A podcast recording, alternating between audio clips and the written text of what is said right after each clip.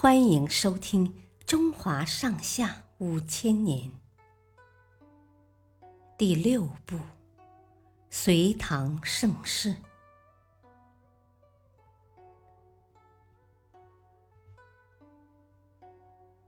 张巡死守睢阳城，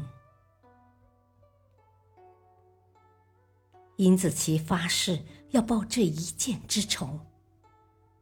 几个月后，他养好了伤，又增加了兵马，重新杀回睢阳城。睢阳城再次被包围，时间一长，城里缺粮，好多士兵被饿死了。剩下的一千多人也面黄肌瘦，没有战斗力。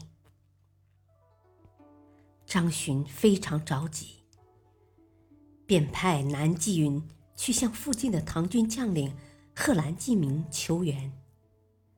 贺兰继明却说：“等我赶到那儿，睢阳恐怕已经失守了，我去了又有什么用呢？”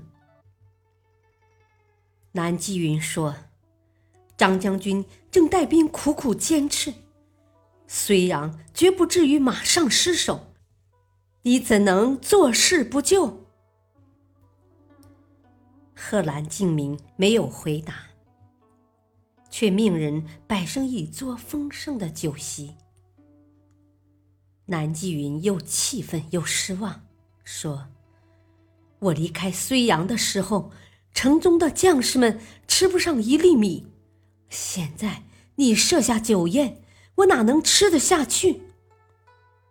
我没有请回救兵，只能留下一根手指回去复命了。说完，他拔出佩刀，砍下一根手指后，回去复命。